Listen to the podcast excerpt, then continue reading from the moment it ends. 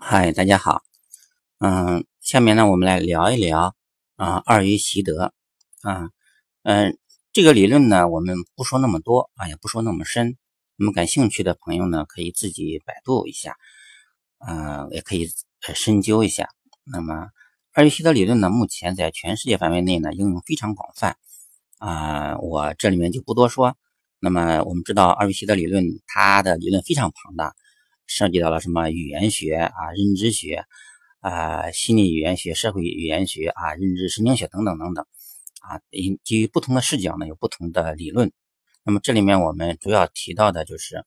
啊，著名语言大师啊，斯蒂芬呃克拉申的这种二语系的理论。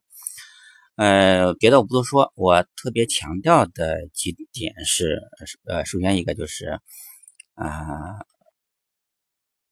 关于。关键期和沉默期啊，前面其实我们已经提到过了这一点啊，这里我把它放在一起啊，注意，嗯，这里面我提到的一些原则和观点呢，嗯，并不完全是从克拉申的这些习得理论当中的啊，其实我把这些相关的东西我串在一块儿，那么放在这个部分啊，希望大家就是了解一些基本的这种啊理论还是非常有用的，那么可以帮助你。甄别、判断、检测你所采用的、你所看到的这种方法是否科学、是否嗯有道理啊？我们可以这么来理解。嗯，这里面嗯，其实我们要先提一下啊，新概念的作者啊，他说的有几句话。嗯，这几这几句话呢，嗯，排列很整齐，但是我这里面只强调第一个，他是说啊，nothing should be spoken。Before it had been heard，啊，意思就是说先听后说，啊，就是说，嗯，你你说出来的东西应该是你听到的过的，啊，或者说我没听过的我就不说，啊，有的同学，有的家长可能这一点比较比较困惑，会有不同的意见，啊，这一点当然这是一个基本的原则，最理想的状态。那么实际执行的时候呢，你可以。偶尔呃违背这个原则也没有什么大不了的啊，但是我希望大家尽量的啊按照这个原则来来行事，什么意思呢？就是说你不要逼着孩子啊来造句啊，这一点我特别特别强调。有有因为身边有朋友他这么做过啊，呃背了一个单词让孩子去造句，那么这个造句这件事情就明显的违背了这条原则，因为造句他造出来的句子呢，他根本没听过啊，没听过，那么外国人听不懂啊，中国人也听不懂啊。虽然有可能啊符合语法规范啊，这句子是正确的，但是但是可能人家英美人士不这么说，所以这一点希望大家啊引以为戒。那么我对这句话呢又加了一句啊，加了说先听后说啊，不翻译，就不要去翻译它啊，你不要说。拿到一个句子啊，我跟读啊、说呀、听啊，然后你你把它翻成汉语。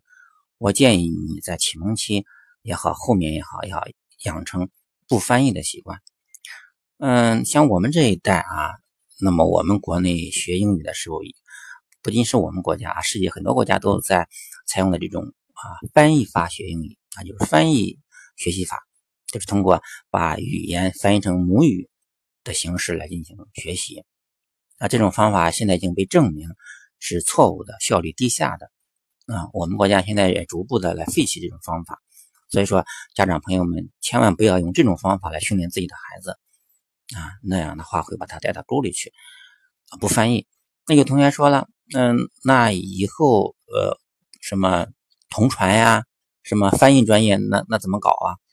啊，嗯啊，那是我们后面在语言形成之后，啊，就说你的英语达到了很高级的水平之后，达到了翻译的水平，那么你走翻译专业，OK，那你要讲究啊汉语英语的这种推敲啊，比如说英语它讲究的是啊，和和和我们汉语的讲究的不一样，对吧？啊，我们汉语讲究什么呀？形散意不散。啊，就是说我就好几个句子结构上很松散，但是我意思是一个意思啊，形散意不散啊。那么英语呢，它是形式，它是很严谨的，就是所有的句子，英语句子它是要很严谨的，就是啊，就是形不散，可以这么来理解。好，这个地方说多了，那么下面呢，我们再进一步的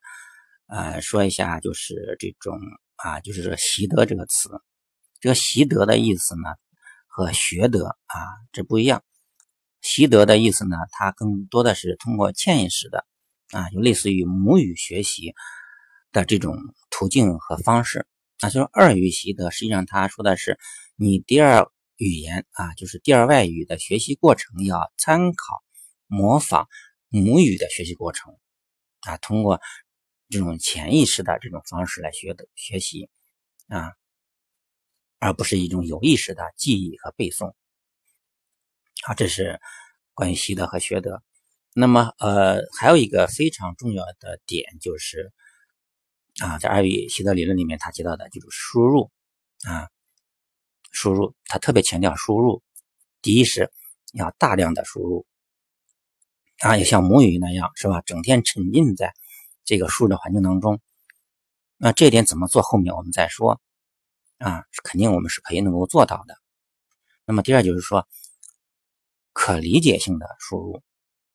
可理解性的输入，这里面呃非常有名的 N 加一啊，N 呢就是你目前具有的理解水平，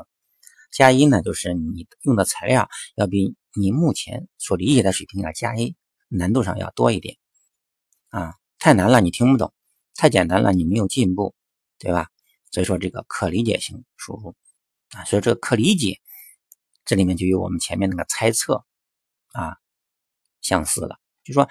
我能够猜出来，那就可能说我理解了；如果我猜都猜不出来，那理解性可能就没有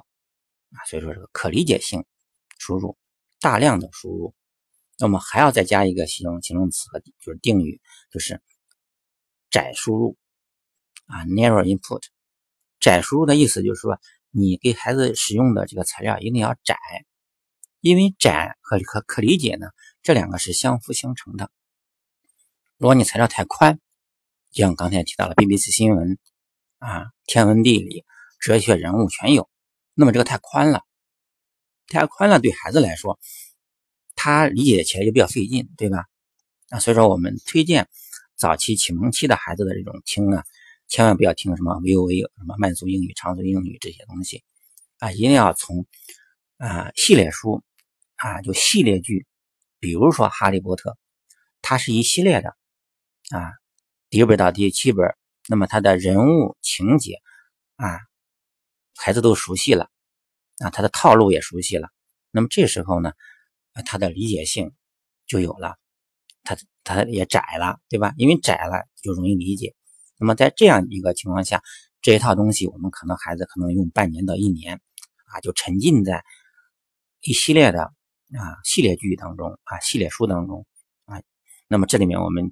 呃后面要给大家具体的指导一下，呃，选什么样的材料能够满足这样的特点。